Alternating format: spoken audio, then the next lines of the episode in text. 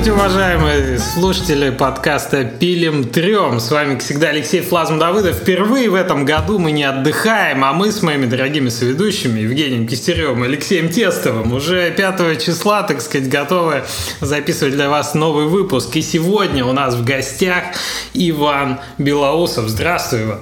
Привет. Иван вы можете знать как сотрудника издательского дома, не побоюсь этого Дома. слова, Hype Train, да, э, издательство отечественного. И сегодня мы поговорим про разное интересное издательское и про то, как Иван э, где еще успел поработать. Но для начала, Ваня, если можно так тебе обращаться, расскажи нам, пожалуйста, во что ты играл на прошедшей неделе? На прошедшей неделе, на самом деле, я смог поиграть побольше, чем э, когда-либо, мне кажется, в предыдущем э, году.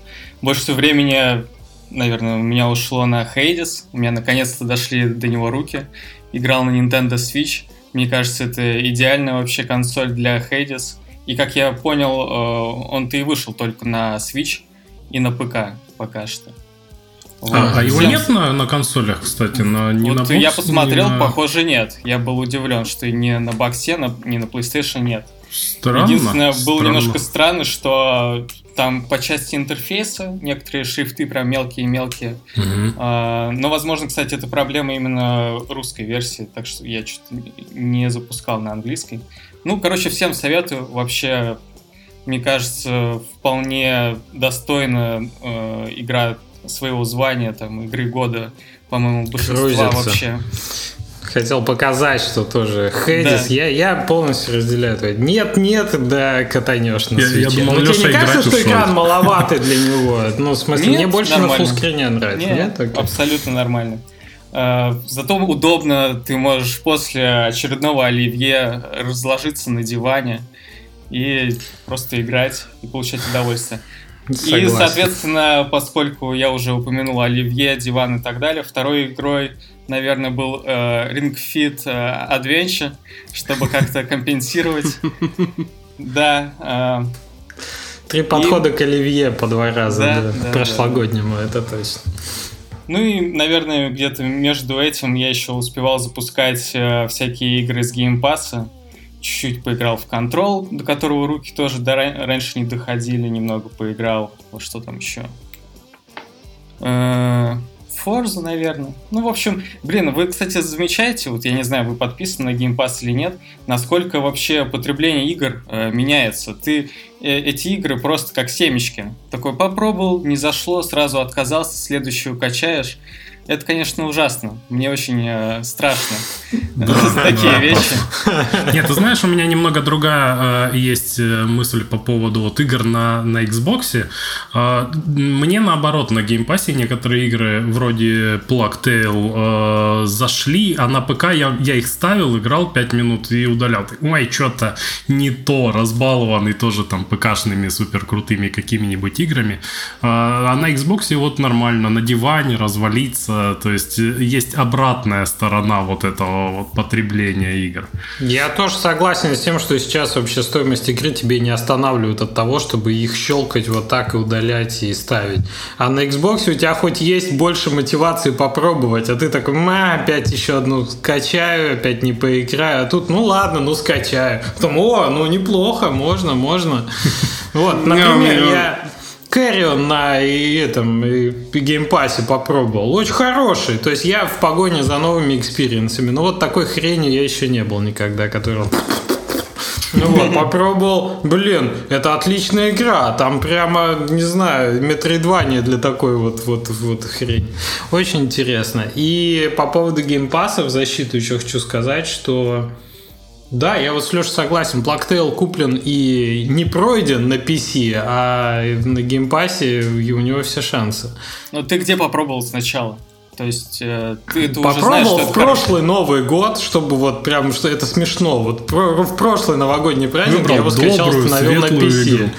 Да, да, да, где там людей жгут и мучают. А потом это, через какое-то время, ну, окей, там появился, вы помните это время, друзья, там появился как это мыльное кинцо-то называется? Life is Strange. И он вытеснил все Tales с моего вообще поля. Я пока Life is Strange не, не дошел, ни, ничего нового не начал. Поэтому да, а сейчас на Xbox любо-дорого поиграть, железо поинтереснее, картинка ну, лучше. Кстати, у меня такого нет. Ну, только если с сессионками, типа Fall Guys, потому что их пройти невозможно.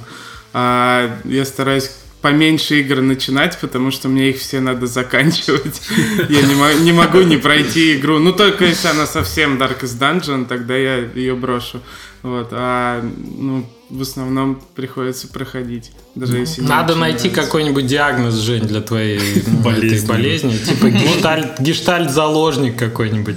Синдром его... первого резидента, да, там. Можно его фамилией назвать, как бы, синдром Кистерева. Синдром Кистерева, Но учитывая, сколько игр по экспоненте начинают выходить дальше, я думаю, это уже не там... Мне уже хватит, не, не, не выпускайте больше игр, хорош. Прописываем тебе запрет на демо-версию. Тем более. Я же и призываю, перестаньте выпускать свои прологи. Ну, как, сколько можно? Вот об этом мы подробнее поговорим. Сейчас нам Леша расскажет, пожалуйста. Ближайшие полчаса расскажем. Да, вот этот блок сейчас нам вывалит. Ох, за э, что там? С чего бы начать? Когда-то в давние времена. Не, вот Сергей в прошлом выпуске, э, во-первых, посоветовал Феникс, как он там, Феникс Immortals, или они его там переназывали. Вот, и рассоветовал э, Киберпанк, за что у меня смешанные ощущения ощущения. У меня качели эмоциональные с киберпанком, он мне то нравится, то не нравится. И вот когда Сергей сказал, я, я рассказал, излил душу, что когда его начал воспринимать как Fallout, он мне понравился, Сергей такой, не, это не Fallout. Я такой, хм, да, действительно не Fallout. Не, говно игра, все, удалил. А вот, э, а вот Лешина, это тоже отдельным синдромом назовем. Типа, если кто-то сказал, что игра говно, удалять. Просто авторитетное мнение уважаемого человека. Я прислушался, согласился, то, что такое... Ну, он прошел же дальше, он же его целиком прошел. Я... А, просто мне в играх всегда не хватает такого момента, чтобы меня игра продолжала чем-то удивлять и вот быть чуть-чуть выше ожиданий. И в Киберпанке было выше ожиданий, это постановка катсцен и э, как там это все сделано визуально. А, а дальше она перестала вот чем-то радовать, и, и я такой, э, все, больше не могу играть. Вот, и в Феникса я поиграл. Феникс как раз прикольный. Я не люблю Ubisoft и игры Ubisoft в принципе, но почему-то продолжаю в них играть, а потом жаловаться на это. Вот, и Феникс мне прям понравился, потому что э, в Ассасинах ожидаешь вот кинца, а его там нет, там механики.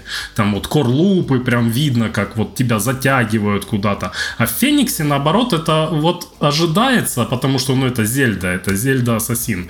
И там это вот прям уместно. Там прикольный юмор, там прикольно все красивенько сделано. Но единственный момент, который прям вот давно со мной такого не было – русская локализация, даже не сама локализация, а озвучка и, наверное, то, как это склеено вместе, просто чудовищное. Я такого не видел, я не знаю, со времен Фаргуса. Я, я полез аж в титры первый раз за 10 лет, наверное, в титры игры, чтобы узнать, кто же сделал им такую прекрасную локализацию. Но это оказалось у них контора, с которой они постоянно работают на всех ассасинах и на всем. В общем, если вам не нравятся по какой-то причине ассасины, попробуйте локализацию переключить на английскую может быть, они станут в пять раз лучше, потому что вот с Фениксом это случилось. Там диалоги уровня, вот главный герой встречает какого-то второстепенного героя и говорит, почему ты там пытался обокрасть меня? А герой этот, NPC говорит, ну, ты мне что-то сразу не понравился. Главный герой кричит, мое лицо? Вот такого уровня там. Рука лицо у Леши после этого, да? Что-то тут не тут. Мне кажется, где-то они что-то упустили. Э, в общем, игра супер классная. На русском не играйте ни за что в жизни вообще под страхом смерти. Вот как так. А ты замечал, что в той же Зельде довольно сложно передать этот юмор специфический? Он как будто бы японско-культурный, да, обусловленный какими-то японскими анимешными фишечками. И он не везде, ты, он не везде гладко, ну, как бы транслируется на другой культурный референс. То есть Но на это, знаешь, в аниме уже тоже привычная штука, э, поэтому, так как я аниме иногда смотрю, это так воспринимается, ну, нормально, окейно. Может, я к этому уже, знаешь, привык, и оно так гладко гладко проходит. Но там нет, по крайней мере, вот таких вот прям чудовищно кривых стыков. А, там все, согласен, все нормальненько. Согласен. Ну да, согласен тоже. То есть Феникс рекомендуешь? Прям да, мне прям понравилось. Я с удовольствием наиграл часов 5 уже, наверное. А Ubisoft осуждаешь? Ubisoft осуждаю, да, горячо.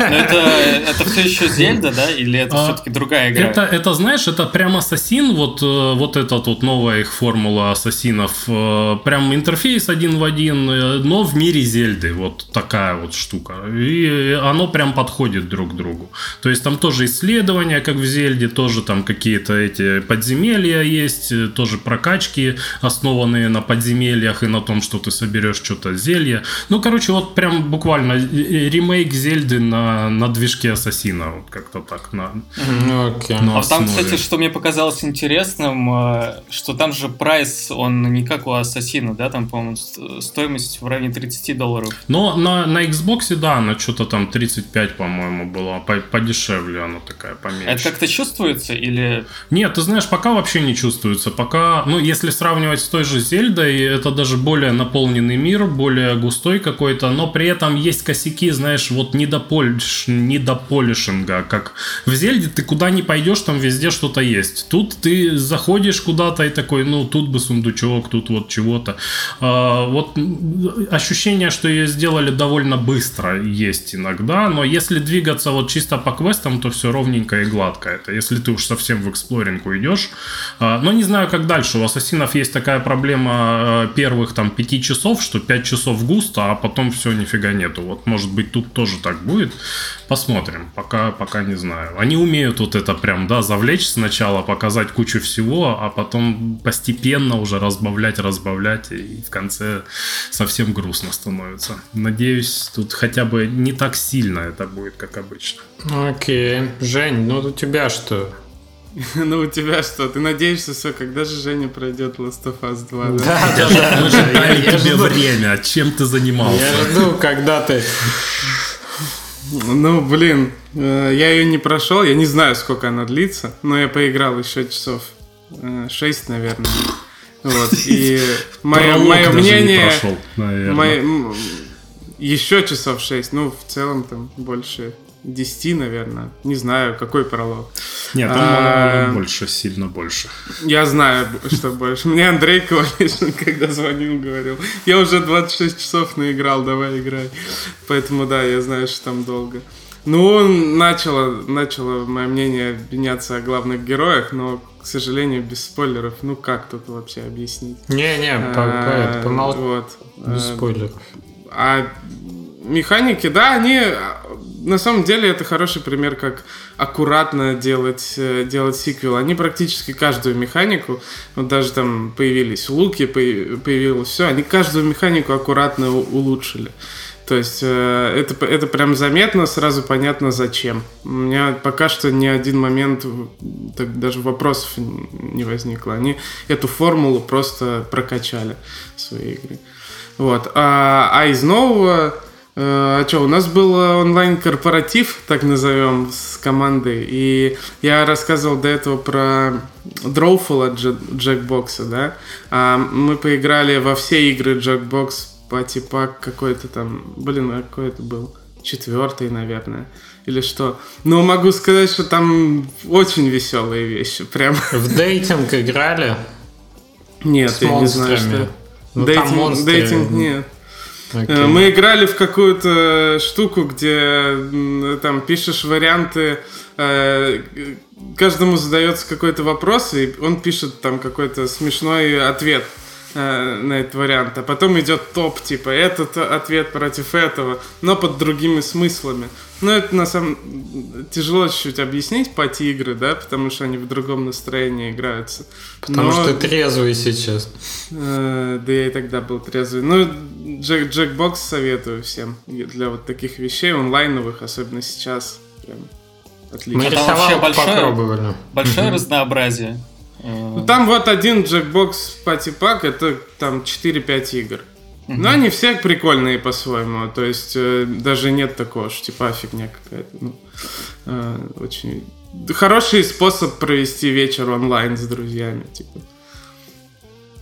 Каждый найдет что-то свое. Мы рисовалку попробовали с четвертого Jackbox. Смысл в том, что один рисует одно, все голосуют, что ему больше, всем больше нравится, какая из картинок. Ты дроуфл имеешь в виду, да? Да, и потом дорисовывают вот эту, которую выбрали все опять. После этого а, то, что это каждый другая, рисовал, это, это, другая. другая. Мы в нее тоже играли, да. И потом одна общая картина появляется, которая... И, и которую надо назвать, да, и лучшее да. название выбирать. Но это прикольно очень, потому что у нас там такие ослики. Есть типа задания, вот вы рисуете ослика, вот это ноги ослика, вот это там, не знаю, голова и так далее. Забавно.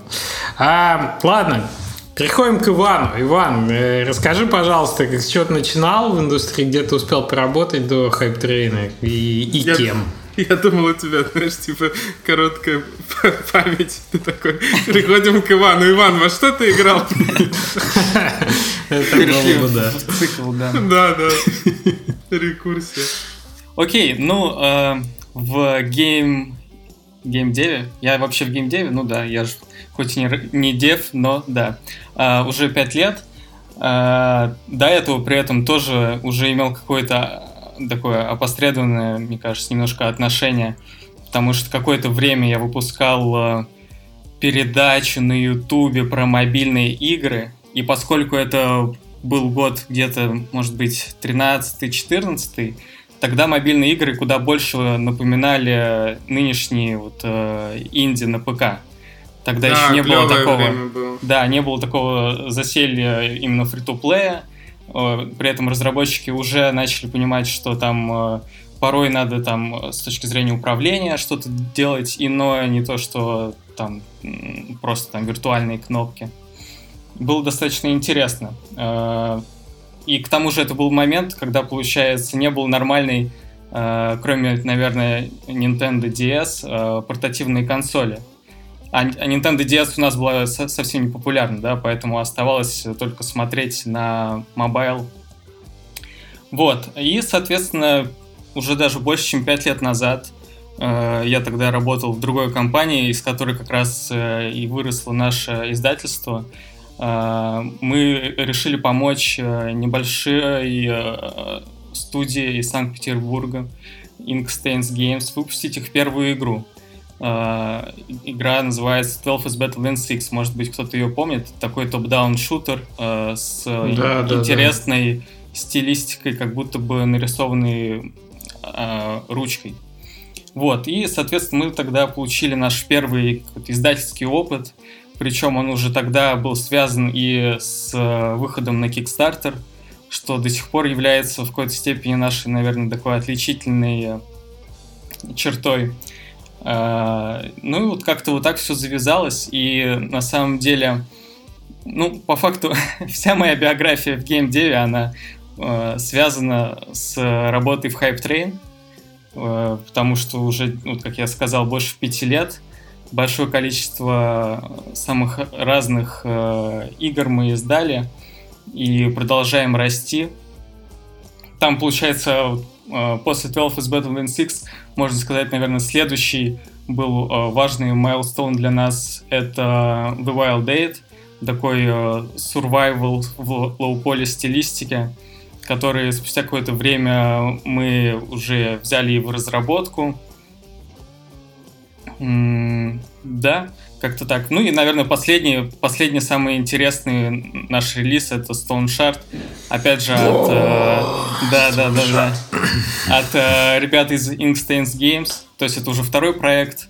И вообще, вот, э, мне кажется, то, что вот, как сказать, то, чем можно гордиться, когда разработчики приходят и издавать вторую игру с тобой том числе. Мне кажется, это прям очень здорово. И помимо Inkstains есть уже другие разработчики, э, с которыми мы разрабатываем э, их вторую игру, точнее, сдаем, они разрабатывают. Вот, да, э, Stone Shard все еще в раннем доступе, там все еще много интересных планов. Да, И... Я, я прям жду, прям Прям ну, очень про Stone Shark я бы отдельно еще поговорил. Мне интересно, вот как пять лет назад вся история начиналась. Ты сказал, что вы просто хотели помочь. То есть не было планов амбициозных строить прям издательство. Это просто была какая-то такая разовая, на по сути, Да, активность. на самом деле в тот момент э, была не у меня, а вот как раз-таки у фаундера идея создания мобильной студии. И э, в качестве какого-то, ну, если не хобби, то какой-то сайт активности э, была вот такая возможность э, попробовать себя в издании инди-игры, э, где я как раз-таки принимал участие. Вот. Ну и в итоге это по факту стало основным и единственным вообще направлением. направлением да, нашей деятельности. Ну вот, неисповедимы пути геймдева. Надо всегда, так сказать, страховаться. Окей, 12 is better than 6. Я помню на GameMaker е мы еще с ребятами записывали радиофлазм когда-то. Они, по-моему, побеждали на Канобу, геймджем Канобу, где-то что-то, какую-то номинацию был, получали. Отличная, интересная игра. Она вот именно за счет визуала просаживалась. А с Stone Shard вообще никаких проблем нет. Ну и, но и успех, он как будто бы это отдельная крутая история, потому что игра отличная, но успех прям шикарный. Вот мне кажется, что это про это интересно будет поговорить, проанализировать, где ну, как, что как, как нам сошлось. повторить, как вы это сделали. Ну, в том числе, да, какую-то декомпозицию сделать, может быть, что это, сечение обстоятельств или удачи, или... Э... Слушайте, ну, тут э, по-любому сыграло большое количество разных факторов. В первую очередь можно сказать, что, э, ну, это заслуга разработчиков, и даже э, не только с точки зрения э, разработки крутой игры, э, они сами очень сильно были вовлечены в то, чтобы собирать комьюнити вокруг э, игры, потому что они продол- выпускали тогда и продолжают выпускать сейчас очень крутые э, дев-блоги, да. которые переводятся на Steam е на разные языки. И ну, тем самым они поддерживают интерес, наращивают его и так далее. Мне кажется, это сыграло ну, прям реально важную э, роль. Ну и помимо этого, опять же, у нас был там Kickstarter, да. Э, мы были одни из первых, э, если, кстати, вот я не помню, кто-нибудь до нас тогда назвал вообще э, вот эту демо-версию, которая выложена как отдельная игра прологом. Я, кстати, нет. считаю, что вы первые. Э, По-моему, да. Э, так, э... Такое ощущение, что вы, вы это сделали, а потом э, спустя месяц начали одни, другие. И, ну, это и было сложно это не заметить, да, что оно зашло. Да, то есть я, я и, возможно, правда, это вы начали, этот флешмоб. Кстати, да. пока далеко не ушли, как думаешь, насколько вообще важно, в, насколько большую часть в этом успехе сыграли именно девлоги в Стиме? Э, это каждый, э, было ли видно вот прям э, много новых виш-листов, когда каждый новый девлог появлялся? Я думаю, это так не работает. Я думаю, это же не на привлечение новых. То есть в момент, когда ты выпускаешь новый девблог, не приходят же сразу откуда-то люди, потому что откуда они придут, да? Это mm-hmm. же пост внутри платформы. Но он точно, мне кажется, работает на конверсию, то есть те люди, которые пришли к тебе на страницу с помощью каких-то внутренних алгоритмов, они видят, что проект живой, что разработчики ведут какую-то актив, ну, активную, открытую разработку. И мне кажется, это многих игроков привлекает, и они с большей вероятностью добавляют игру в виш-лист. Угу. Угу. Да, логично. Ну и опять же, да, а, вот у тебя там есть 100 тысяч виш-листов, или там 200 тысяч, неважно но э, от того, как часто ты можешь этим людям напоминать о себе, очень сильно зависит конверсия этих виш-листов потом в продажу. Угу. Потому конечно, что если конечно. ты добавил игру в виш-лист, э, прошло три года, игра вышла, ты уже э, и забыл, и перегорел, ну, а если ты сможешь постоянно э, как-то поддерживать интерес, то это, мне кажется, очень здорово, и ну, это очень сильно повлияло. Делайте Согласен. так, что эти дев-блоги. Ну, это, знаешь, отдельная работа, я хочу сказать. Еще Если у команды какая? это хорошо получается, и это талантливо, и красиво, и интересно, это одно. Но если ты будешь пытаться вымучить девлог, когда у тебя типа продакшн горит, то это может плачевно очень кончиться. Да. И для качества игры, и для качества девлогов. Так что, может, и не стоит, если не идет. Я, писал, я, я знаю, это отдельная боль вообще сесть их написать. А Это внутри команды кто-то, да? Кто-то из разработчиков Да. садится Да, и пишет, и переводят тоже внутри команды. Ну, нет, На ну, это уже аутсорс. э, Аутсорс. да, понял. Но тут я могу сказать при этом, что это точно э, задача, которую, с которой может справиться хорошо только сам разработчик. Да. То есть э, у нас просто нет э, таких инсайтов, которые есть у них, Мгм. несмотря на то, что мы проект тоже знаем и можем про него там э, писать пресс-релизы и так далее. И опять же, да, э, это уже, наверное, не только про дев-блоги, но и там про общение в Дискорде. Я э, лично придерживаюсь мнения, что игрокам очень важно, когда сам разработчик отвечает и общается с ними напрямую. И, ну, по факту люди любят инди-игры как раз за это, за то, что вот, э, ты и чувствуешь, что вот есть автор, который вложил душу и в игру, что это авторский проект. И помимо этого, что ты можешь с этим автором пообщаться на Discord е, что ты читаешь, э, что он пишет, а не какой-то издатель э, там э, выпускает какой-то сухой пресс-релиз с набором фич, мне кажется, это очень важно. У меня есть две истории про это. Первую я прочитал лонгрид на DTF про Толкина, про его биографию. Вот. э, не- не- ну, новые подробности какие-то узнал, в том числе то, что когда «Властелин колец» вышел в Америке параллельно с английским релизом, он вышел пиратским. То есть его тупо спиратили там. И он в мягкой обложке разошелся очень широко. Но так как Толкин отвечал всем своим фанатам, которым из Америки писали, то они довольно быстро прознали, что у них неофициальный релиз. А он прям всем открыто, полно, там, хорошие письма писал. И они его так, ну, как бы любили, автора, что они захейтили, как бы, издательство, которое там напечатало и оно в итоге выплатило все авторские ему за, за все там миллион проданных копий. Там, ну, это, это была чудесная история, конечно. А второй момент, что нам вчера написал эм, как бы, ну, просто на почту по Трейнвель написал мужик. Ну, а, а я смотрю, он как странно пишет. Вот знаете, вот пишет человек, ты не, по- не можешь понять, что не так, но он пишет странно. По-английски все грамотно, но какая-то здесь есть э, стиль. Ну, я как бы вежливо отвечаю, то все. Оказалось, человеку 75 лет, и он не очень вообще понимал, как в Стиме, вот он DLC купил, куда щелкать, где оно должно добавиться и так далее. И мы с ним по пунктам прошли, что да, DLC есть, вот надо открыть все эти, ну вот если времени открывать предыдущие главы нет, вот есть там чит-код, можно открыть, поиграть. И он после этого типа, а мне вообще 75. Я говорю, Джон, мое почтение, что в 75 есть вкус к жизни, играть в игры, всем бы нам так, так что да, удачи вам и хорошего, так сказать, удовольствия от игры. И очень интересно, конечно, иногда с игроками общаться, чтобы лучше понимать, кто они и зачем они. Кстати, насчет возраста это достаточно интересно. Вы же понимаете, что мы, условно говоря, там э, и наше поколение, и там, не знаю, может, чуть старше, это те люди, которые, скорее всего, будут продолжать играть уже и в пожилом возрасте. Но при Да. этом их вкусы будут э, по-любому меняться.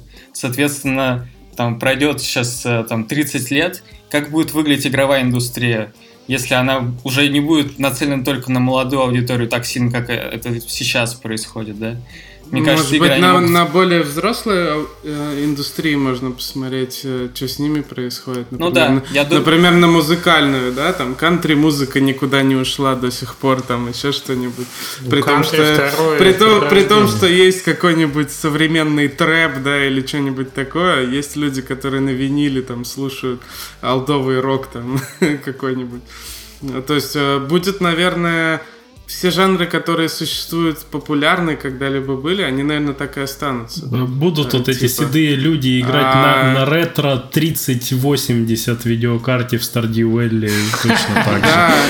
А, а еще, тяжелее думать о том, что когда-то, э, там, например, Fall Guys для тех детей, которые сейчас в нее играют, когда-то им будет 40 или 50 лет, и они будут сидеть в Fall Guys играть, потому что для них это будет ностальгия. Помнишь, мы бегали. Я вот этот момент хотел отметить, что в музыке есть интересное явление, что музыкальные вкусы у человека фиксируются в 20-21 год, и дальше, как правило, не развиваются. То есть человек Кстати, нет, предпочитает- Леша. Они могут меня вот- чуть-чуть У меня вот, по- у меня вот начали по себе. меняться. Да, Я очень рад за 30. тебя, Женя. Это статистика общая, как бы. То есть, как бы, в основном, типа, есть некий набор вот вкусов, которые Ну ладно, ладно, согласен. после этого ты к нему, типа, возвращаешься. Ну, come on, я люблю не, не последний альбом из Земфиры. Даже когда она с концертом приезжает, там, с новым, через 16 лет, и она играет там новые-новые треки, а потом там Мачо у нее, и ты такой, вау, я, я помню эту песню 16 лет назад. Вот, и я думаю, с играми будет примерно то же самое. Земфира? Земфира, да. Че ты Ну, смеешься? Я тоже слушаю. Да, Чё, давайте Женю захейтим за вкусы. развивающийся А что ты слушаешь? Мне кажется, на самом деле от музыки игры все-таки достаточно сильно отличаются тем, что ты все-таки активно взаимодействуешь, да, и если там в 20 лет ты был активный игрок в Counter-Strike, э, я думаю, ты... Кликрейт не тот уже, да. Да, да, и это на самом деле, мне кажется, важно, потому что ты уже не сможешь испытывать те эмоции, ты не сможешь Джон, побеждать. Джон жаловался на мышку. Говорит, артритные мои пальцы, там уже не так быстро получается щелкать, да. Либо, знаешь, будут э, сервера для старых людей. Кому за помедленнее. 70, Майнкрафт, да. Ну, Хотя, хотя посмотрите, ну это, кс- кстати, правда. В Герои третий кто последний раз играл вообще? Слушай, у меня друг играет сейчас в Героев третьих. Ну, у каждого есть такой друг.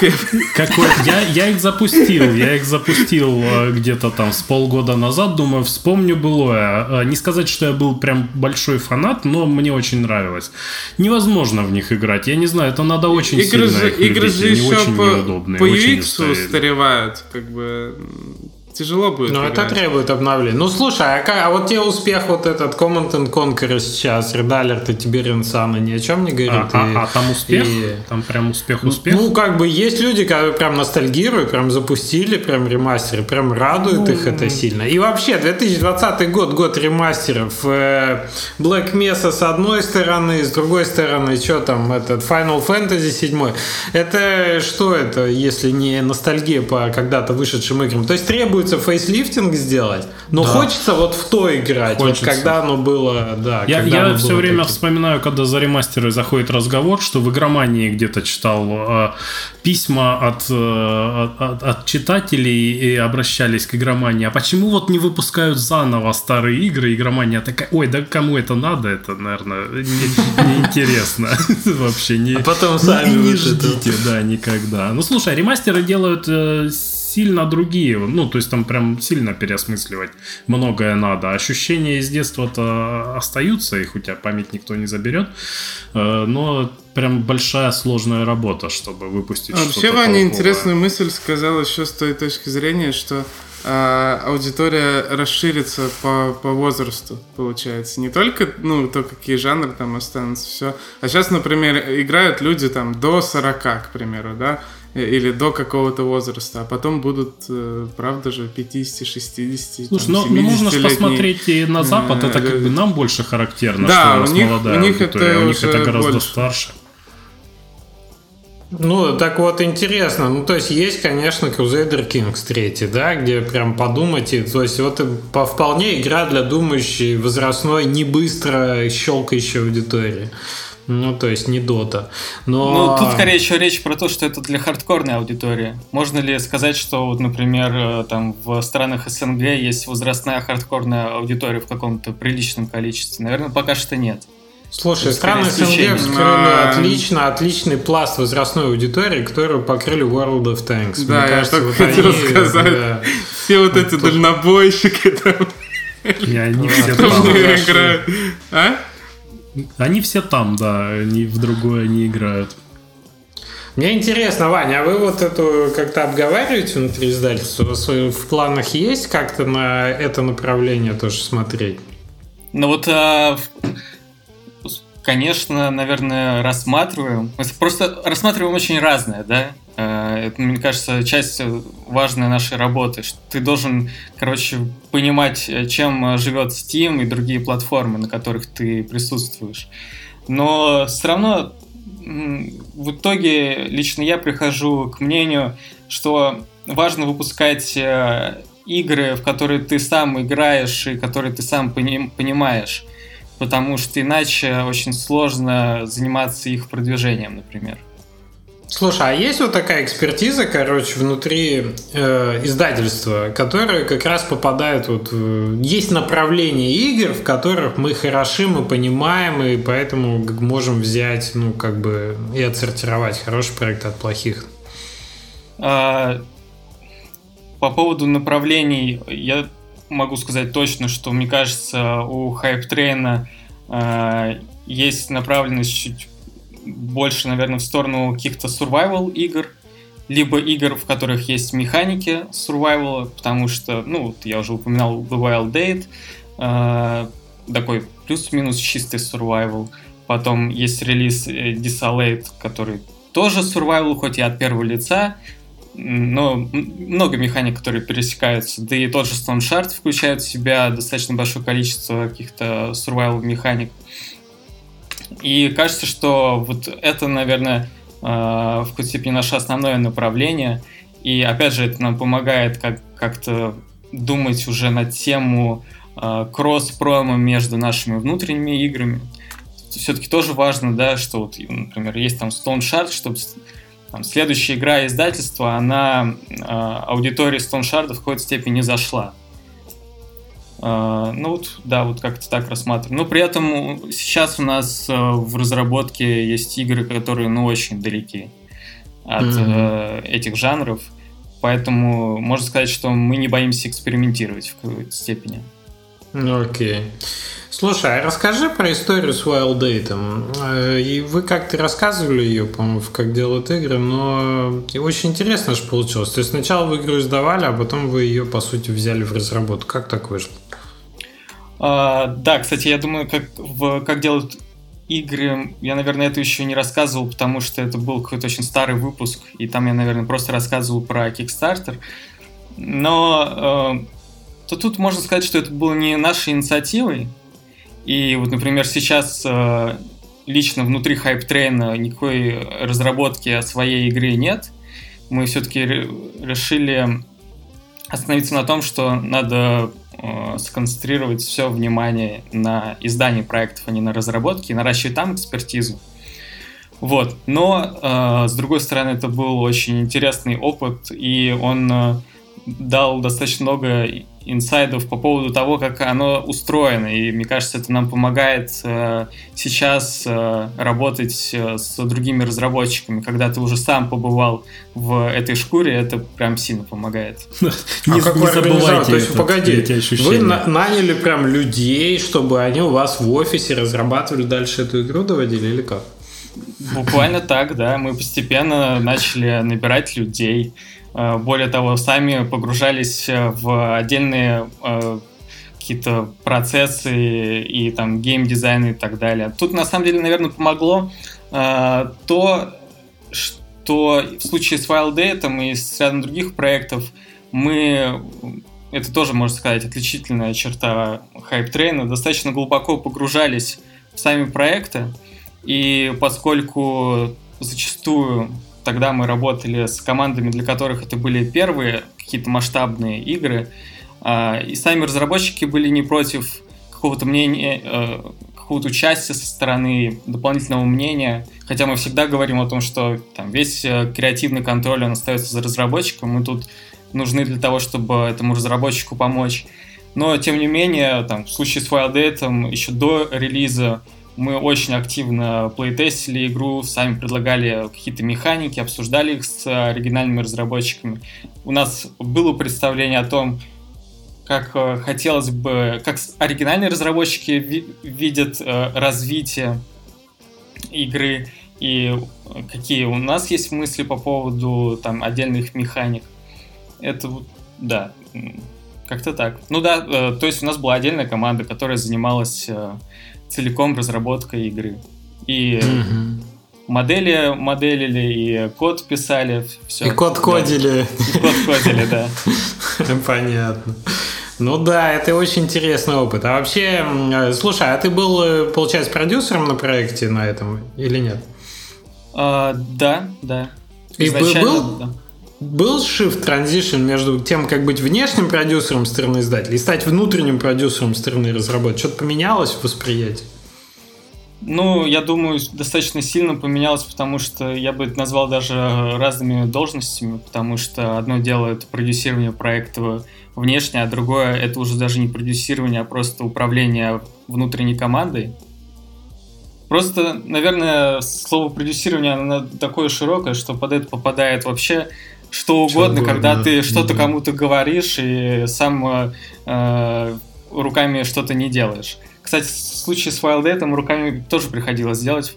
Например, э, я помогал переделывать э, UI. Нормально. И это, кстати, не единственная игра, да, где мне пришлось э, с этим помочь, так что, да. Слушай, мне просто кажется такая ситуация, типа, ты до этого, так, чуваки, надо сделать, там, не знаю, к 30 числу. Вот кровь из носа надо сделать к 30 числу. А тут такой, жук, ситуация переменилась, ты, а, ты такой, к 30 «А, надо сделать к 30 числу.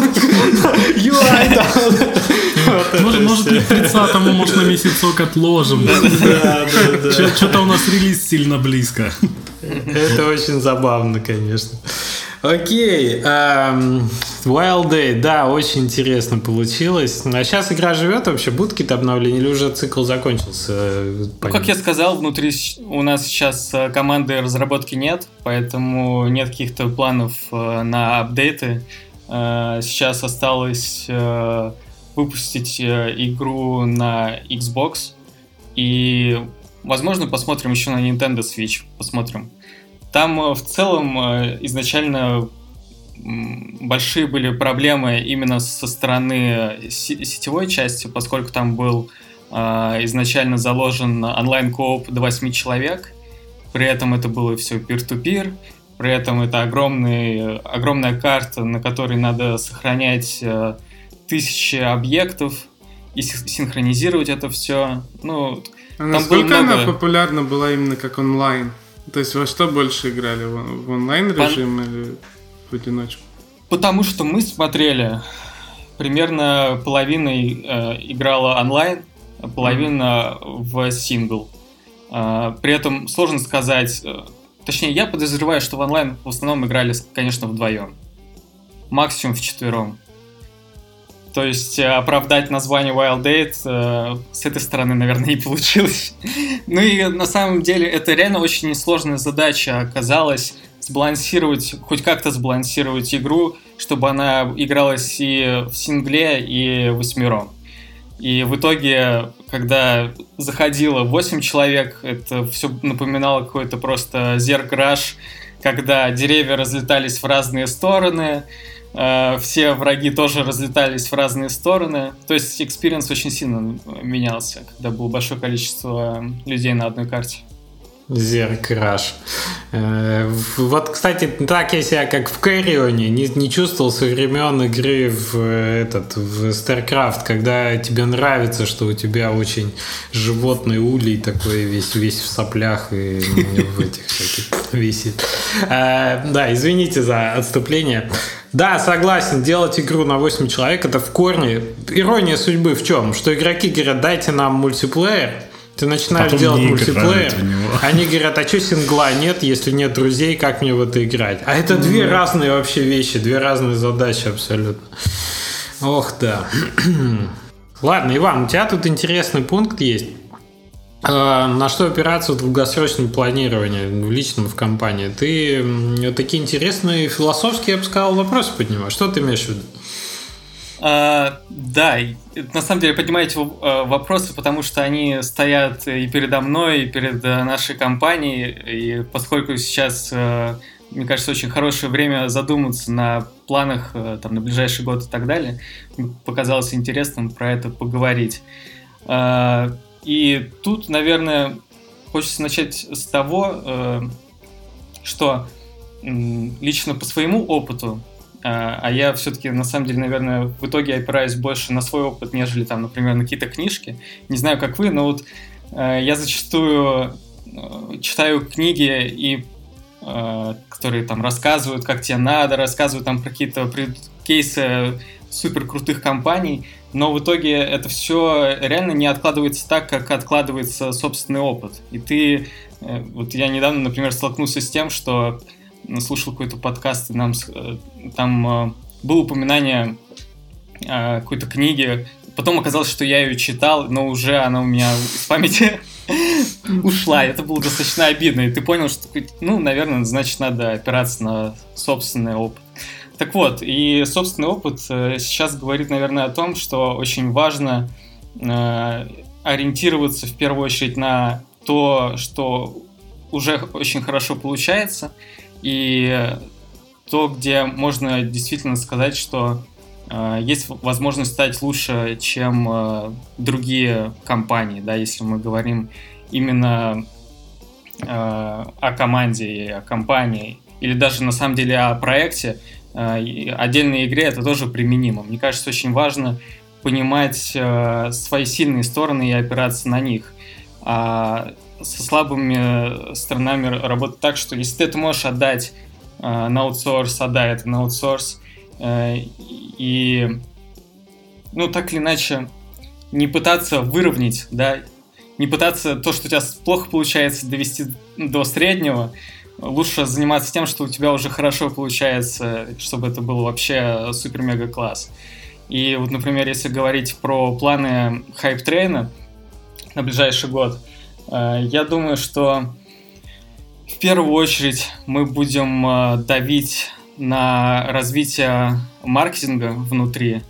Э, в какой-то степени, может, вы помните, как раньше зажигал Tiny Build – на заре, скажем так, когда каждый релиз это было какое-то такое достаточно уникальное событие, когда там э, Twitch Plays, э, это было с Punch Club, либо еще какие-то релизы, где была какая-то своя такая история, которая запоминалась, и которую там уже и пресса могла рассказать и так далее. Я думаю, что э, это то, где мы будем э, продолжать развиваться, что у нас уже в целом э, достаточно хорошо получается.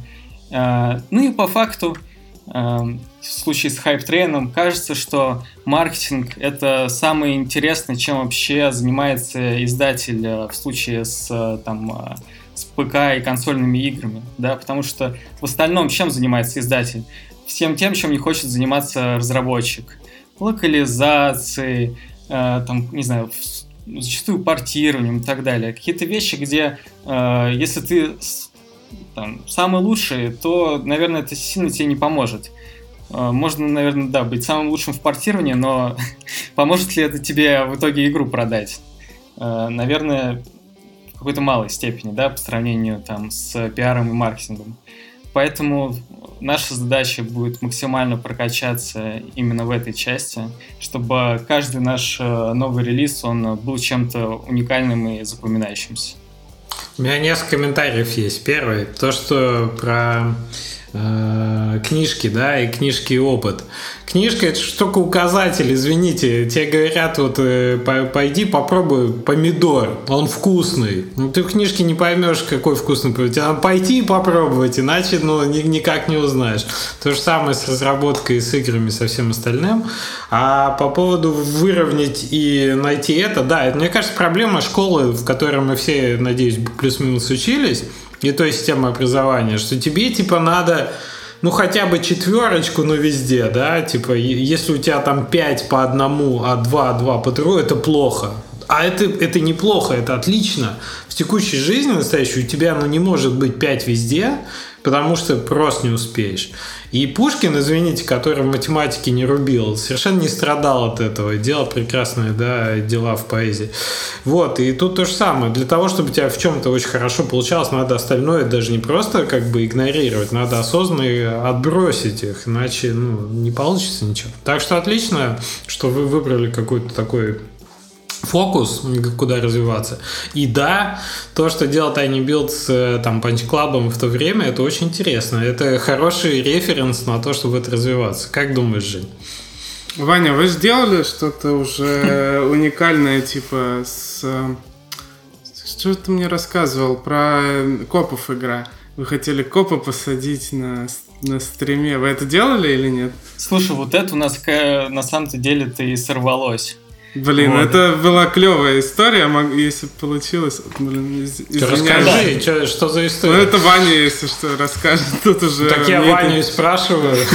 Да, у нас э, в девятнадцатом э, году э, выходила игра, которая достаточно долго у нас была в разработке, несмотря на то, что проект был небольшой.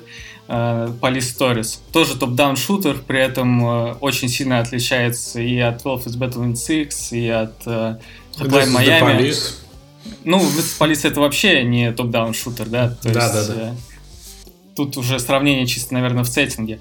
Вот, это такая, э, с одной стороны, тактическая игра, которая во многом э, вдохновляется механиками там SWAT 3 или SWAT 4, но при этом, поскольку это все в top-down е, это имеет достаточно аркадный вид, то есть не было там цели сделать это какой-то нереальной реалистичной симуляции, да, потому что когда игра на GameMaker е в top-down е с пикселями, наверное, об этом вообще смешно говорить.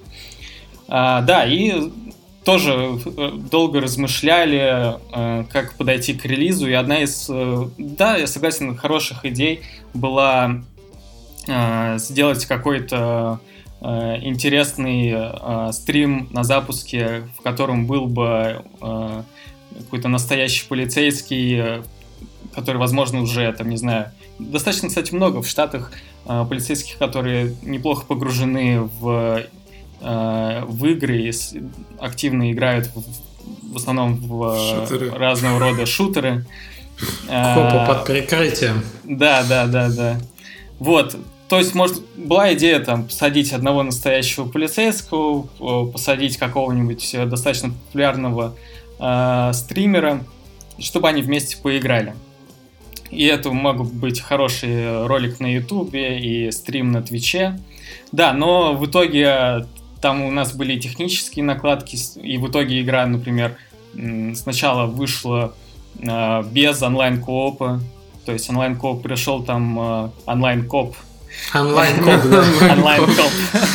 А, пришел э, уже с апдейтом, и, ну да, там уже такие были моменты, что у нас уже был следующий У вас, у вас получилось коп-то найти? Вы а, начинали да, это было. делать? Да, да, да, получилось найти одного копа. А, но что-то там не срослось, короче, в итоге. Коп ну, да, я согласен. Коп. Был, возможно, получилось бы очень весело. Ну да. Ну, прикольно. Главное, что надо было успеть в 19-м, потому что, вот, конечно, такой сложный момент, например, да, в 20-м я бы, наверное, не рискнул выпускать э, игру про полицейского. Ну, Что? Типа ну, именно... Black Lives Matter, вот это вот я, ду- я, я, я бы, да, я бы задумался на тему того, что э, это достаточно может иметь какие-то риски, да. Особенно, mm-hmm. когда, там, не знаю, раз- разработчик из России, европейский издатель, и типа выпускает игру про э, горячую тему на Западе. кто его знает? Надо было брать просто копы афроамериканцы, и не было проблем никаких. Не скажи, не скажи. Не факт. Окей. Ну да, согласен. Всякие есть моменты тонкие здесь. А, клево. То есть развитие э, с фокусом. Интересные штуки для того, чтобы повышать, то есть превращать в некую историю, в некий инфоповод релиз. С амбициозностью планов что? Мешает или помогает амбициозность планов? Э, мне кажется, э, амбициозный, ну, а твоя амбиция это, наверное, твоя какая-то цель, да, то, как далеко ты хочешь э, шагнуть. И получается, что вряд ли ты шагнешь дальше, чем твоя амбиция. Потому что, ну, Согласен. ты к этой цели ты на нее метишь, и, соответственно, э, там можешь не дойти, либо прийти. Тогда, наверное, можно, наверное, следующую ставить, что тоже неплохо. Но мне кажется, что зачастую э, этим, мне кажется, в основном страдают люди, как мне кажется, достаточно умные, что они много сомневаются. И ты думаешь о том, что зачем ставить э, какую-то очень амбициозную цель, ведь столько преград, которые я уже там э, у себя на листочке наметил, давайте что-нибудь более реалистичное и так далее. И в итоге это становится твоим же ограничением. Важно ли достиг... реализовывать амбиции свои, как ты считаешь? М? Важно ли реализовывать амбиции? Ну, мне кажется, амбиция может быть и на всю жизнь, да, какая-то большая. То есть э, тогда ты можешь э, всю жизнь э, к чему-то идти, и как бы у тебя будет путь самурая, который типа просто про ценность твоего пути, да? Не, А ну не да, про то, я просто про то, что ты говоришь, что а, если ты ну, что-то придумал себе очень высокое, да, высокую какую-то цель, а потом ты садишься на листочке, расписываешь а, и понимаешь, что это не- невозможно достичь, это мешает там как бы твоим амбициям. Но если ты не ставишь целью, типа вот выполнить это в точности вот в такой вот форме, а просто там идешь вот в ту сторону. Хочется вот так и делаешь все, все для этого. Наверное, это тебе не помешает. Ну, то есть, если ты не собираешься э, это как план выполнить. Типа, я хочу стать кем? Президентом. В космос улететь. Да, в нашей стране нельзя такие планы строить, что... Нас уже забанят. Да. Мне А, нравится идея с направлением, да. Мне тоже кажется, что прям расписать себе в деталях это маловероятно. Мы живем там в дв- в 21 году. Двигаться итерационно, ну и держать в голове что-то выходящее за горизонтом твоей жизни и туда Там двигаться много очень постоянно. расстройств может быть. Представь, кто-то себе поставил план на 2020 год развить там офис своей компании в Москве там на в два раза 10 увеличить стран. в два, в два раза увеличить штат, да, или, или посетить 10 стран, да, вот. Открыть И- еще два ресторана, да, ну что такое. да, да. Закрыть еще два ресторана, да. Это, это легко, это да. Да, да. Да, но при этом подумайте, да, вот, например, а, одна из самых, э, а, наверное, амбициозных и горячих сейчас э, отечественных, ну, я и говорю, значит, там, не знаю, русских, да, российских э, игр сейчас, которые в разработке, это Atomic Heart, но при этом э, м, это же, получается, первая игра э, команды. И по факту э, там, э, ну, понятное дело, что разработчики и так далее, э, они нанимали людей, у кого уже достаточно хороший опыт, э, но при этом, э, если говорить про, например, фаундеров, да, у, них же до этого не было бэкграунда в геймдеве, что при этом не помешало им поставить реально достаточно амбициозную цель, и несмотря на то, что, ну, там, мы знаем, что все, может, идет не так гладко, как э, они бы сами там хотели, да, и как э, от них почему-то э, ждут э, все, там, не знаю, э, основном фанаты в России, но при этом они, лично мое мнение, э, постепенно, но идут к успеху. Даже если это будет не супер гениальная Там, ус- игра. там успех будет в том, что она выйдет просто. Уже, будет успех. Причем, я без какого-то сарказма, мне очень нравится эта история. Она такая безумная вообще. То есть э, само забавно, что это вообще происходит. Что кто, ну, ребята там, правда, без, без какого-то опыта в AAA там еще взяли и такой проект в России делают, которых, ну, вообще здесь не, Они же не рекламой, происходит. да, занимались вроде раньше? Да, то есть тут, наверное, да, не стоит говорить о том, что у них вообще нет никакого опыта и что это просто какие-то э, странные люди с улицы. У них, я думаю, ну, и это видно, да, у них богатый опыт. Ролики хорошие, вот ролики Да, умеют. именно с точки зрения, например, э, продакшена какого-то визуального. Да, это точно... Ну, э, они маркетологи еще. Ну да, да. И по, по факту ведь это как раз то, о чем мы до этого говорили. То есть э, люди явно понимают свои сильные стороны, и в случае с э, там э, новым проектом опирались именно на то, что у них получается лучше всего. Ну и это цепляет, надо сказать. Людей явно это все заинтересовало. Только будет порог ожиданий, конечно, очень большой. Будет сложно очень, даже если сильно я хорошая считаю, игра Я выйдет, считаю, там вообще невозможно угодить. никакие ожидания оправдать. Ну, то есть, скорее всего, это будет... Ну, в лучшем случае это будет э, нормальная, может быть, немного хорошая игра, не без шероховатостей. Не, просто Ну, её так, захейтят, По, по даже моим ощущениям. Там, э, будет. там э, вокруг нее столько скандалов, что ее за малейшие оплошности будут э, Да. очень Слушайте, сильно мне хаять. кажется, вы сейчас рассуждаете именно с точки зрения вот... э, С точки зрения киберпанка. Панка. русско... и киберпанка, и русскоговорящей еще аудитории. Да, потому да, что, да, это правда. э, по крайней мере, мое представление о том, э, как э, эту игру воспринимает э, Запад сейчас, что это просто какая-то там э, диковинка, да, с интересным сеттингом. Большинство людей не глубоко погружается, что там именно, да, и когда эта игра выйдет, какие там будут фичи.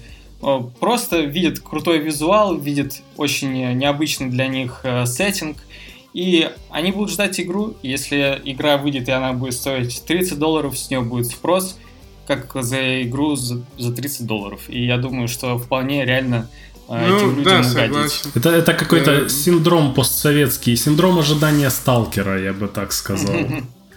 Причем, что, что самое... у нас прям это, э, что- что самое- синдромов. Что самое забавное, что в странах СНГ говорят, что у нас не умеют делать большие, большие проекты и не делают. И типа, где наш Ведьмак, где наши там какие-то проекты.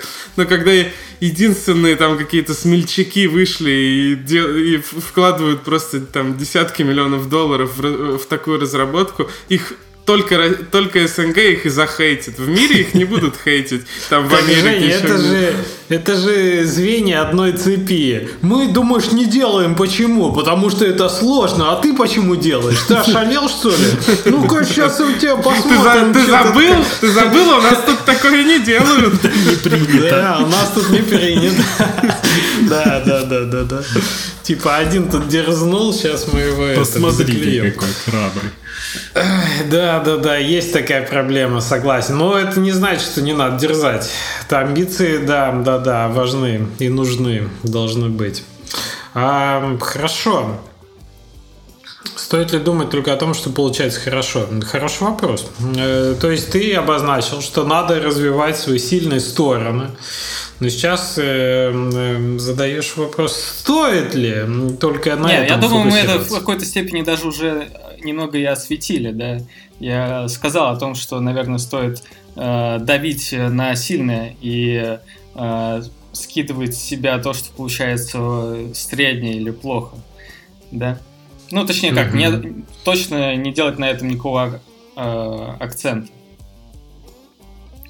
И тут э, Ну как да, раз я ну да. недавно э, в другом подкасте услышал, это как раз вот та история, что типа э, оказалось, что я это уже и читал. В другом И- подкасте? Ты, Да, ты, ты ходил в другой, другой подкаст слушал. Я всего лишь слушал одним ушком. А, Да. Жень, а, я кучу подкастов слушаю, не понял, Да, что, какие вопросы Следующий выпуск без Леши будет. Да. вспомнили про интересную вот такую типа концепцию ежа и лисицы, что вот э, есть э, еж, который умеет что-то одно, но очень хорошо, и есть э, лиса, э, которая э, разными способами каждый раз пытается достать этого ежа, и постоянно она понимает, что там мир очень сложный, что вот есть можно и так, и так. Лиса И- страдает. Да, и в общем суть всей этой концепции в том, что в конечном итоге выигрывает еж всегда. При этом э, у него, как правило, просто э, ну, еж это там, не знаю, метафора ли- либо отдельного человека, либо компания. Там э, речь шла больше, наверное, о компании. Э, И там говорилось о том, что ну, очень важно просто выработать какую-то очень элегантную, в том плане, что она должна быть простой, какую-то свою идею, на которую ты будешь опираться и которая тебя должна вести к успеху. И что вот если у тебя это получилось, то это будет намного круче, чем э, иметь э, какую-то очень даже гибкую компанию, которая всегда сможет подстроиться там под э, какие-то крутые повороты, там, не знаю, например, в Game 9, да, можно было уже успеть поделать и социалки, и в mobile зайти, в mobile е поделать midcore, потом гиперказуалки и так далее. Но ну, как намного... же VR, VR блокчейн? VR, вот да, да, да, VR на блокчейне. Э, но кажется, что если у тебя есть очень крутая идея, что, и ты в ней э, видишь себя и в ней ты развиваешься, то это достаточно стабильно, и это, мне кажется, просто будет намного больше удовольствия в конечном итоге, да. Потому Согласен. что ты будешь получать удовольствие от того, как э, круто у тебя это в итоге получается. А если ты будешь хвататься за одно, за второе, за третье, э, всегда тебя ждут, мне кажется, какие-то первые самые большие сложности. Ты да, максимум будешь точно, типа на среднем уровне, да, вот и там на среднем, и тут на среднем. Мне кажется, так можно вообще э, очень э, начать сомневаться, да, лично в себе. Например, и в, в итоге ничего не сделать. Я бы это на персональном уровне прям вот плакат повесил себе на стену, там, я умею делать вот это. И вот сидишь, когда разрабатываешь, что-то так загрустил и что-то не то делаешь, смотришь, я умею все, и делаешь ну, вот да. то, что а мы умеешь. могли бы служить в разведке, мы могли бы играть в кино. Рисуй пиксели, блин. Нефиг вот это вот, страдальца, это экзистенциальное. Есть отличная история в эту тему. Значит, может, вы помните или знаете просто противостояние в NBA, а, по-моему, в 70-х, Лейкерс и Бостон Селтикс, когда Мэджик Джонсон играл с одной стороны, а с другой играл Ларри Бёрд. Эм, и Мэджик Джонсон имел отличный бросок полухуком, полукрюком, который у него получался практически всегда. И он просто, у них проходит отличный матч. Мэджик играл за Лейкерс, и он забивает, забивает, забивает, и в какой-то момент, а они прям, вот тогда была как раз история звезд в командах, которые, на которых строился и маркетинг, и, соответственно, игры. Ему в какой-то момент под кольцом Ларри Бёрд говорит, типа, ну ты чё, больше кроме как полухуком, типа, ничего не можешь сделать, что ли? Ну, типа, ты чё, ты ж крутой баскет, чё ты вот это вот заладил, вот это все? И он там пытается бросить трехочковый, у него не получается, он пытается бросить где-то из зоны штрафных, у него не получается. И все, у него так рушится, ну, как бы ушла волна, да, ушел этот раш, что у него даже и полухыки-то его после этого не получается. И все, и они проигрывают эту партию просто потому, что вот он ему перебил масть вот эту. И это про то, да, что если, чувак, что-то умеешь хорошо делать, держись этого. Не так много шансов, на самом деле, реализовать хоть что-то в этой жизни. Но, но тем не Когда менее... в Mortal Kombat кто-то играет Вот-вот хотел сказать, да. И начинает апперкоты вот эти делать без конца. Я именно это хотел сказать, Жень, про Mortal Kombat, да, людей, которые так делают не любят, так что аккуратнее, аккуратнее. Ну, слушай, на таких людей надо всегда дистанционно что-то кастовать, кастовать с этими подножками или хватать их и вот этого. Да. Давайте. Кстати, ушел ведь из геймпасса Mortal Kombat 10. Да? И поиграть я его поиграл, но не прошел, да. И прям все вспомнилось сразу. Он отличный, прекрасный вообще. Прям вот ностальгия, куда надо там бьет и сделано все великолепно. Очень люблю Mortal Kombat. Так, у нас отличный пункт еще Иван обозначил, про который поговорить. Эм, как укладываться в сроки? И можно ли вообще? Пожалуйста, Иван. Есть Очень ли рецепт? интересно. Всем интересно, как укладываться в сроки. Да, нет, тут на самом деле, я хоть и обозначил тему, мне тут э, скорее самому интересно и вас послушать, какие у вас на этот счет мысли, потому что, ну, э, я думаю, с этим все сталкиваются, что когда там в случае с разработкой э, игры, наверное, уложиться точно в срок, это прям что-то, ну, феноменальное либо это, там, не знаю, влечет за собой э, фичекат какой-то мощный.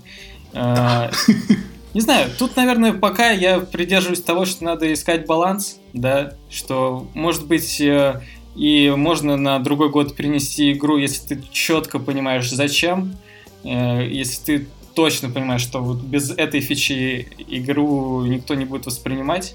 Хотя по своему опыту я могу сказать, что мы не раз э, в итоге приходили к тому, что, ну, можно было и выпустить и раньше, и там, не знаю, и там без онлайна, например, да, и это было бы даже как-то э, с точки зрения, наверное, уже бизнеса более правильно, и э, ты бы смог уже переключиться на какую-то другую э, задачу и тем самым больше, быстрее нарабатывать какой-то опыт. Слушай, забавно, кажется... онлайн всегда кажется прям киллер фичей какой-то для игр, что, ну, мне, по крайней мере, всегда кажется, что вот если онлайн приделать, ну, если нормально его приделать качественно, э, то вот сразу куча народу побегут его покупать, что есть целая аудитория, которая ждет вот чисто онлайна. Ты как думаешь на этот счет? Это не всегда киллер фича или все-таки Нет, это, это точно, плюс, если это можно? точно не всегда, но, например, вот этот прошедший год, конечно, показал, что наличие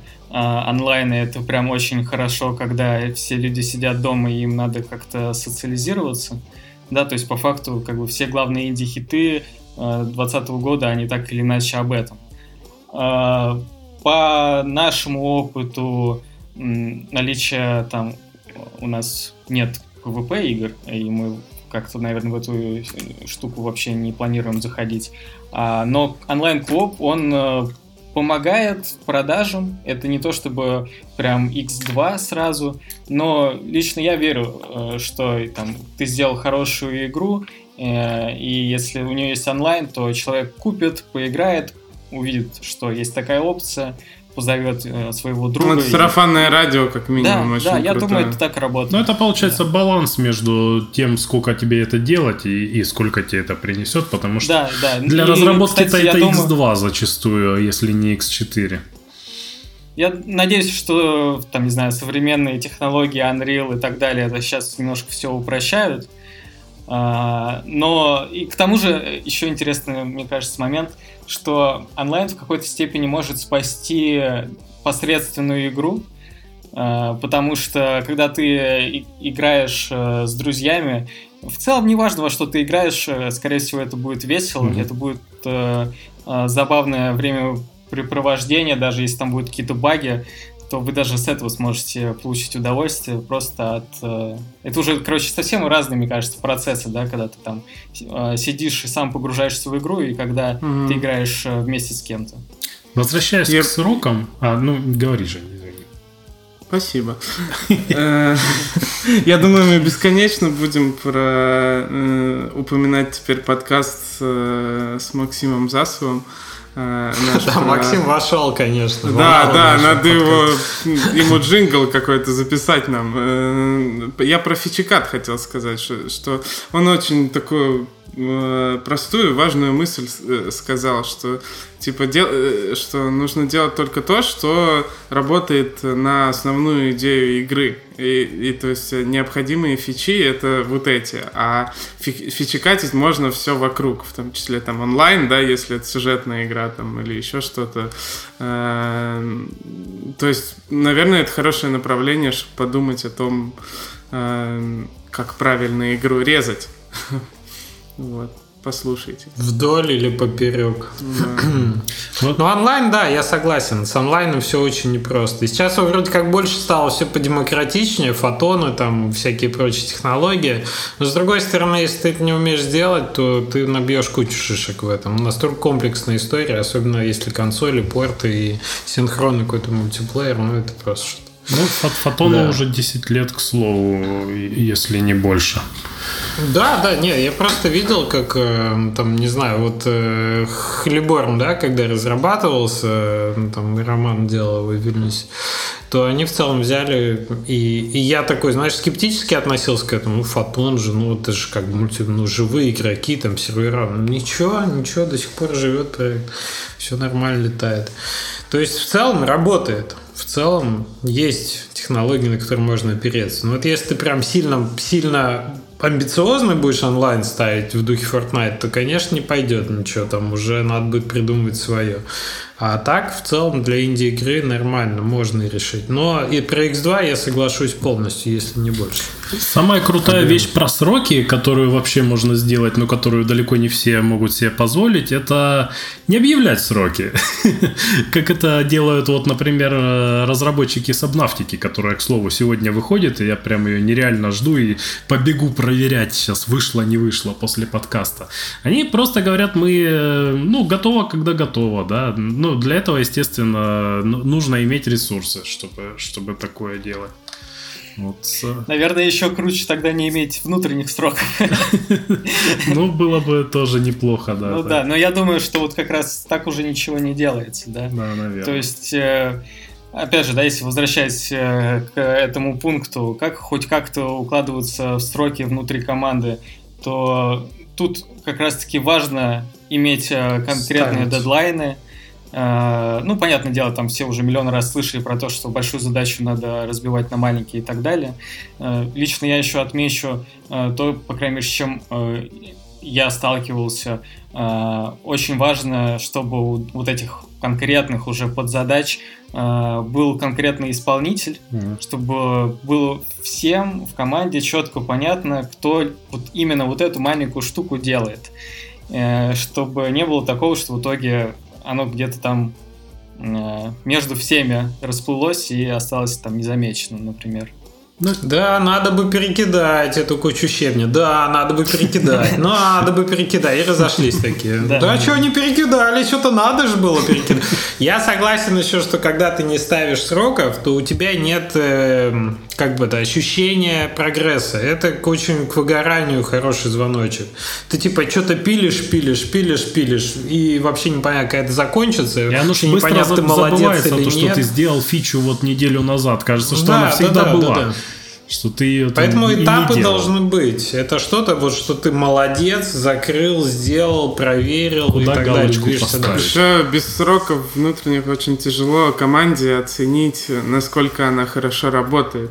И люди сами начинают задаваться вопросом. То есть, если ты, э, если вы, ну, ты просто делаешь и не говоришь там, э, ну, надо сделать за вот, вот этот объем работы, да, там, за месяц, например, да, э, какой-то, то а они вроде работают, и, возможно, они даже довольно быстро работают и все такое, но ты им не говоришь, типа, вы, ребята, успеваете. А, и у них от этого демотивация какая-то происходит, они не понимают эффективность свою. Мне нравится, как Женя на «вы» к ним. Вы, вы там что-то, ну, это шутка, извини. Я думал, что, ну, как как-то Как, как я скажу, у меня передо мной сидит, сидит... Команда, ты не успеваешь. Ты, ты, эй, ты, слышь. Ты вообще там уже. Ну да. Сроки, Со сроками. Ну какие у нас лайфхаки есть, кроме того, чтобы разбивать команду на... Ой, команда. разбивать команду.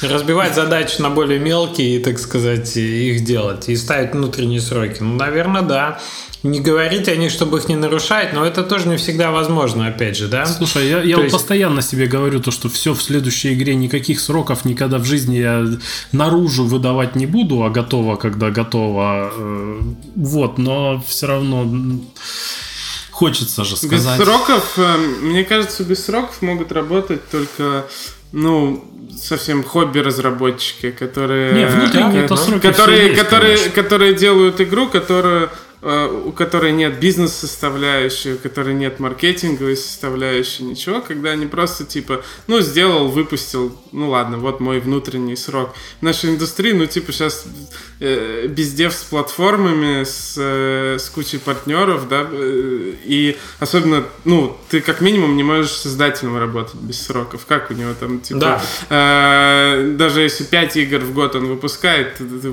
ты в его слоты, в его расписание должен попасть и все. Так я тоже хотел сказать, любой момент э, работы с партнером, будь то с любым деловым площадка, партнером, да, по сути, даже пиар-агентство еще. Да, да, да. Слушай, но я говорю о сроках э, релиза, допустим, для комьюнити. Вот у меня, кстати, возник вопрос такой, э, как Иван считает, насчет объявления сроков заранее. Есть ли в этом существенная, существенная польза? То есть, понятно, это повод для маркетинга, да, лишний раз напомнить об игре, о том, чтобы про тебя написали. Но э, вот все равно объявлять сроки это риски большие. Получить хейт потом обратно, когда ты перенесешь игру. Э, стоит ли оно того, чтобы сильно заранее объявить э, срок не готовой игры? Слушай, я лично пришел э, к такому принципу, э, что идеально анонсировать э, размытую дату, и что она, ну, например, месяц, да, и это своего рода Осенью уже является... 2021. Уже является инфоповодом, да. да, и особенно там, если речь идет э, про какие-то вещи, связанные с платформами, где они просят, да, нам типа нужен хоть какой-то э, месседж, mm-hmm. да, который мы поставим там в конец, да, э, чтобы у этого всего был смысл, а не просто там типа посмотрите на очередной ролик э, игры, которую уже анонсировалась. Э, и лично мое ощущение, что с э, размытой датой легче с точки зрения переноса. Угу. Ну, потому что как-то вот... Э, Люди не настроились пос... на конкретный день Да, еще. да, да, да. Ты, игроки, там, главные твои фанаты, они еще в календарь не поставили, потому что, ну, ты не можешь конкретную дату еще поставить. А, и в это же Эм, также я считаю, что вот конкретную дату можно вполне себе анонсировать, например, за неделю, когда вот прям уже ты сам сто процентов уверен. Э, когда уже ты прошел, да, все, что надо, когда ты просто уже там готов нажать кнопку и угу. поехали. 10 декабря кровь из носа выйдет. Ну да, к тому же, э, вот э, если говорить про предыдущий опыт, и там, где мы хорошенько так э, оплошали, именно вот с э, релизом, это была вот э, уже упомянутая игра Police Stories, э, там мы, у меня появилась идея поэкспериментировать э, с предзаказами на Nintendo Switch. И почему бы не попробовать повисеть с предзаказами там не неделю, а там несколько месяцев. О, Ведь ну э, в upcoming э, игр достаточно мало, и я предположил, что, ну, значит, там же, даже если там не какой-то безумный трафик, он там есть, и игра получит э, дополнительное внимание, да. И чем это грозит? Тем, что ты уже тогда должен иметь четкую дату релиза, которую нельзя переносить. Не знаю, возможно, сейчас что-то поменялось, скорее всего, нет. И, соответственно, мы еще тогда где-то весной поставили дату на сентябрь. Хорошая дата, как оказалось, за одним исключением, что э, э в итоге в эту дату э, зарелизился Apple Arcade. И э, в итоге все игры, которые вышли э, в первой волне Apple Arcade и которые так, также еще выходили на Steam, Э, они вышли все вот в один день э, с нами. И это, конечно, ну такое. Вот оглядываясь назад, э, я, наверное, посоветовал бы себе выйти просто на Nintendo Switch а ПКшный релиз, ну, хотя бы на неделю там отложить. Слушай, ну, а у полегче. вас прям вы заметили, что, ну, это точно они оттянули на себя внимание, потому что, допустим, между аркейдом, там, всеми, всей движухой там и движухой на Steam е я не вижу почти никакого пересечения. Не-не-не, смотри, я а, же... Они, они вышли на Switch е. На Steam е. А? Не-не-не, а, давайте... на Switch е они вышли тоже в, в день, когда и э, в аркейде вышли, правильно? Да, давай а. я поясню. Соответственно, да, мы 19 э, сентября мы вышли и на Nintendo Switch, и на Steam. Угу. И я говорю сейчас о играх, которые э, есть, появились на Apple Arcade, и те игры в этот же день вышли на Steam. А, на Steam. Понял, да. Okay. Э, ну, вот, например, там Hot Lava, э, вот которую мы, кстати, по-моему, в начале чуть-чуть э, вот, где-то наравне держались, потом даже, по-моему, обошли. А, с точки зрения количества э, ревью был еще вот то, за что я боялся, но не подтвердилось, э, вот эта пошаговая игра от Финджи, может кто-нибудь вспомнит А, название. она просто плохая была. Угу. Да, она оказалась Overland. не очень. Overland. Да, да, Overland. И там, кстати, что интересно, игра же уже была доступна на ИЧ угу. какое-то время, и, соответственно, ну, наверное, весь какой-то кор фанатов он уже поиграл. Что, кстати, удивительно. Мне кажется, это, можно сказать, единственная игра, которая в какой-то степени была доступна до того, как вышла на Apple Arcade. При том, что это единственная игра, из-за которой я попробовал Apple Arcade, э, установил, поставил эту игру, увидел, что она плохая, удалил Apple Arcade и все. Да, там же нельзя было ни даты, ничего заранее объявлять. Э, то есть э, вы думали, что там пустой слот, а там бах. Да, да, мы такие, какая хорошая дата, мы отлично все прогнозируем. Ваня подумал, хм, почему так никто не делает? Может быть, никто не додумался несколько месяцев собирать Да, такой из Интерстеллара, где огромная волна такая поднимается, и Ваня такой стоит, почему так пусто? Почему подо мной нет воды, да, саботажа, она стекает в этот момент. Ну да, э, кстати, маленький лайфхак, который, наверное, мне бы тогда не помог, э, с тем, что можно чуть-чуть примерно прикидывать э, релизы на стиме если зайти в Upcoming и листать вот этот лист, там же можно посмотреть... Э, да, у каких-то игр есть дата. У каких-то игр да. будет стоять публичная дата.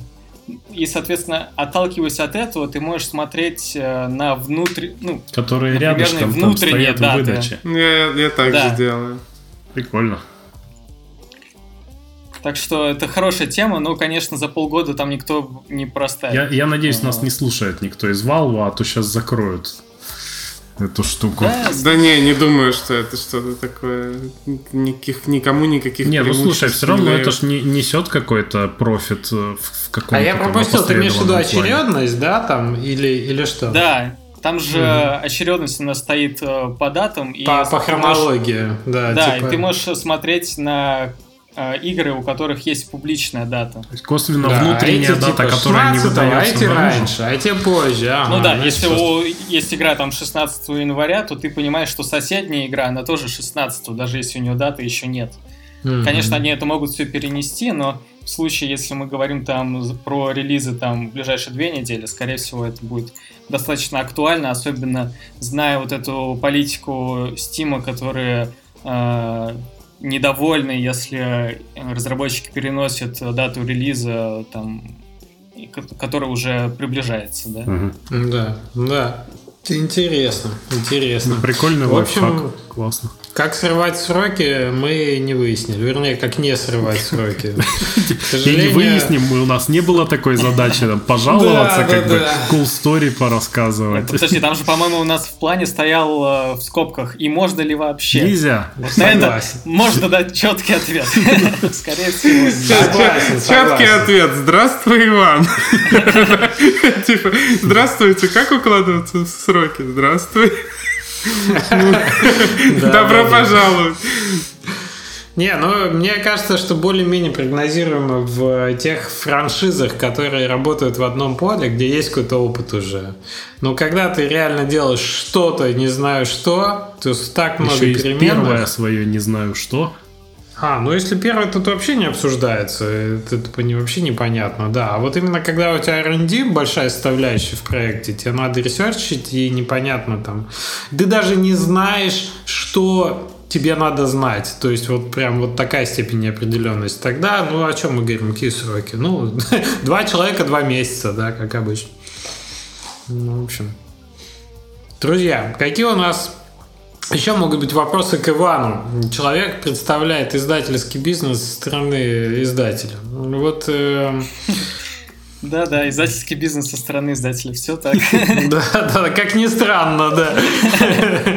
Да. У вас э, есть какие-то эм, планы на 2021 год? Может быть, какие-то тренды ты можешь обрисовать, к которым вы присматриваетесь? К вам же, к вам же много очень э, разработчиков присылают печи, игры свои. Может быть, ты заметил за последнее время что-то изменилось в общих трендах таких, типа в общем срезе качества или направлений там, игр, которые вам присылают? Угу. Ну, а по поводу внутренних планов могу сказать, что, наверное, этот год э, по-любому будет самый насыщенный с точки зрения количества релизов. Это прям для нас тоже будет отдельный такой э, вызов. Э, по поводу вопроса о проектах, которые присылают, какого-то прям большого тренда, наверное, я бы не отметил. В целом, качество, мне кажется, растет. И мне кажется, сейчас чуть больше стало появляться игр на Unreal, чем раньше. Может, конечно, раньше они нам почему-то не досылали, хотя я не говорю о каких-то там супер э, больших и продвинутых командах. Ну, как-то кажется, что э, сейчас э, люди чуть меньше перестали бояться – и, может быть, даже Вследствие на... работы Unreal, я думаю, они очень много делают для популяризации да, движка. Да. Я а, думаю, а Unity, наоборот, перестали. Э, поэтому вот. Да, я думаю, вот э, темы с э, вот, этими СНГшными конкурсами, это все очень здорово и действительно развивает э, ин, локальную индустрию. И я думаю, для нас это тоже очень важный фактор, потому что у нас не все разработчики uh, из там, России или СНГ, не все русскоязычные, но я думаю, и в будущем большинство все равно будет из России и СНГ. Uh, просто потому что это тоже, наверное, будет продолжаться. Ну, это все равно будет наша сильная сторона. То, что мы можем на одном языке разговаривать с русскоязычными разработчиками. Я, кстати, по-моему, даже кто-то из наших э, команд упоминал, что типа вот там, да, были разные варианты, и есть разные хорошие варианты, но вот решили э, работать с вами, потому что просто на одном языке говорим, и это... Э, я прям уверен, что это важно тоже. Угу. Слушай, а вот ты сказал, что у вас будет больше проектов, а есть какое-то ограничение по количеству слотов на издателя разумного, выше которого это точно какой-то зашквар, типа чуваки нахватали и не, неизвестно справиться или нет. Как ты думаешь, вот нормальный диапазон э, издаваемых проектов в год, это сколько? Ну, я думаю, все-таки зависит от, очень сильно от издателя. Ну, естественно. И ну... от его подхода, да. Ну, в нашем случае у нас все-таки не очень большая команда, и достаточно сейчас э, все происходит, э, так, как сказать, э, централизировано, что ли. Э, поэтому, там, например, два релиза в один месяц э, это что-то такое напряженное для нас было бы, да, то есть э, мы сейчас э, говорим хотя бы о том, чтобы по месяцам э, эти релизы разводить. И причем релизы, наверное, там, не знаю, какой-нибудь крупный апдейт э, это тоже может быть э, чем-то похожим на релиз. Ну, чем-то поменьше, понятное дело, но тоже. Э, поэтому это тоже входит. И опять же, учитывая какие-то, какую-то сезонность, да, там не хочется выпускать на стиме игры там в каком-нибудь во время там летней распродажи или зимний, это тоже нас еще больше сковывает именно с точки зрения времени. Поэтому сейчас э, с нашей стороны, я думаю, что ну, типа вот 10 это было бы, наверное, прям вообще супер предел. Mm-hmm. В нашем случае я точно не скажу. Мне кажется, у нас в районе э, 5, может быть, где-то релизов запланировано сейчас на этот год. Разные mm-hmm. э, степени, там, разной величины. И у нас э, любому там будут и разные результаты. Мы это понимаем, и разработчики это понимают, и я думаю, это абсолютно нормально. Да? У нас не каждая игра будет Stone Shard, но я уверен, что э, каждый можно назвать будет успехом в итоге. Слушай, а сколько у вас человек сейчас э, в компании? Э, сейчас нас чуть больше 10. Угу. Планируете и я думаю, расширяться? Мы да, я думаю, э, да, мы в этом году будем точно расширяться.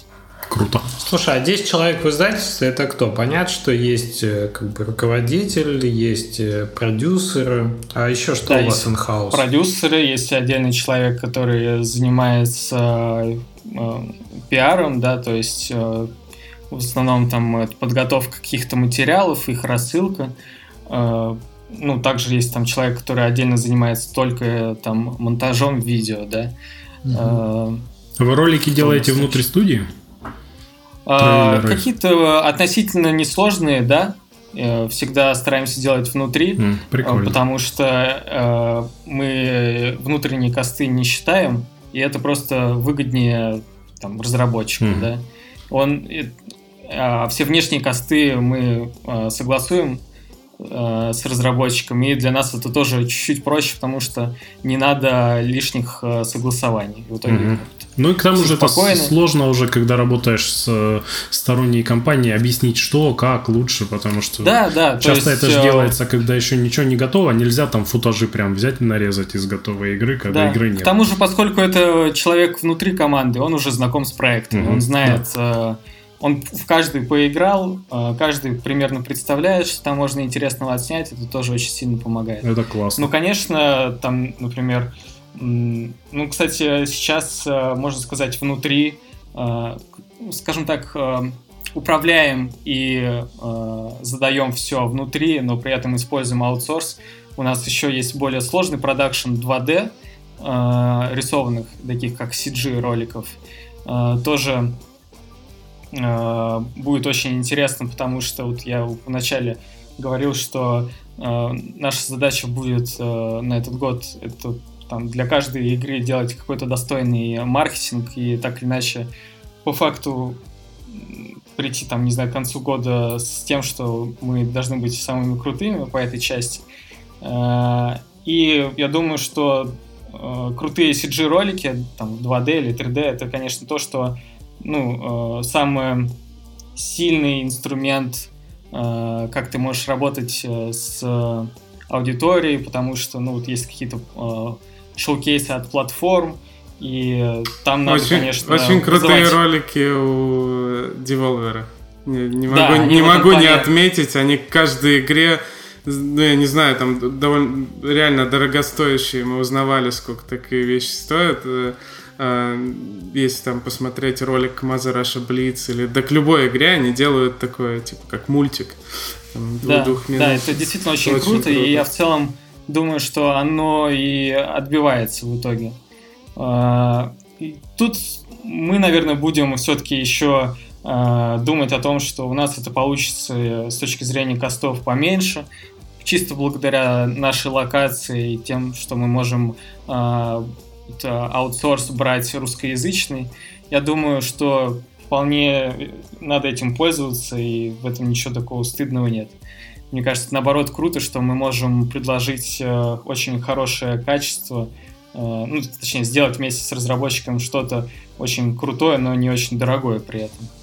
Иван, слушай, такой вопрос есть еще. Довольно много разговоров в последнее время, в том числе от Tiny Build, да, например, э, от Алекса слышно про развитие франшизы, комиксы, мультсериал и так далее, и так далее. Вот у вас есть очень популярная сейчас история с Stone Shard. Вы планируете какую-то экспансию на другие рынки, не только чисто игровые? С- Плюшевых человечков делать с мечами. Да, да. Прыгающих. Наверное, сейчас мы так далеко еще не заглядываем. Это во многом будет зависеть от full релиза, от того, как там все пройдет, а, от релиза на консолях. Лично я, например, сам очень жду Stone Shard на Nintendo Switch, либо на iPad. Вот, наверное, вот где-то там, я думаю, что это прям будет очень э, приятная игра. А, а так, э, конечно, э, мы задумываемся про это, держим это в голове, но сейчас э, есть, э, скажем так, куда более понятные э, направления, где нам точно сперва нужно преуспеть, а уже потом Мгм. двигаться туда. Типа к вопросу о фокусе, да, назад, что Да, есть то, да, что вы да, да, наметили. Окей. Ну что, у меня больше вопросов нет к вам. Может, вы что-то еще хотите спросить, ребят? Слушай, да ну, Ваня. мы столько, столько всего обсудили уже.